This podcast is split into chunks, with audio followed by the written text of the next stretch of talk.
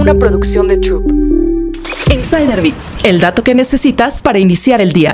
El fenómeno de Barbenheimer inspiró la producción de una nueva película. El término Barbenheimer surgió este verano ante la expectativa de la audiencia de ver dos estrenos muy esperados consecutivamente. Barbie, dirigida por Greta Gerwig, y Oppenheimer, de Christopher Nolan. Y aunque hubo personas que cumplieron el reto pasando más de 5 horas en el cine, el verdadero Barbenheimer llegará el próximo año y será mucho más fácil, o al menos más rápido, de ver. Full Moon Features y el veterano productor de comedias de terror, Charles Band, están trabajando en una parodia irónica inspirada en el fenómeno récord que fueron Barbie y Oppenheimer. La película se filmará el próximo año y contará la historia de la doctora Bambi J. Barbenheimer. La científica de Doltopia decide crear una bomba atómica para acabar con la humanidad tras sufrir un trato brutal a manos de niños que la utilizan como juguete.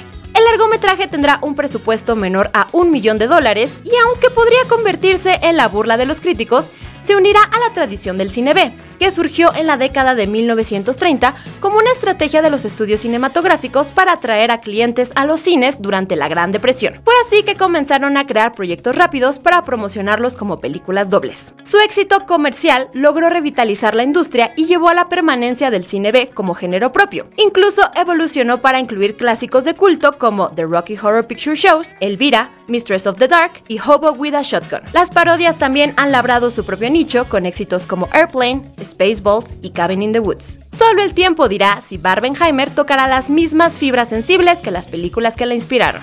Insider Bits, el dato que necesitas para iniciar el día. Una producción de Troop.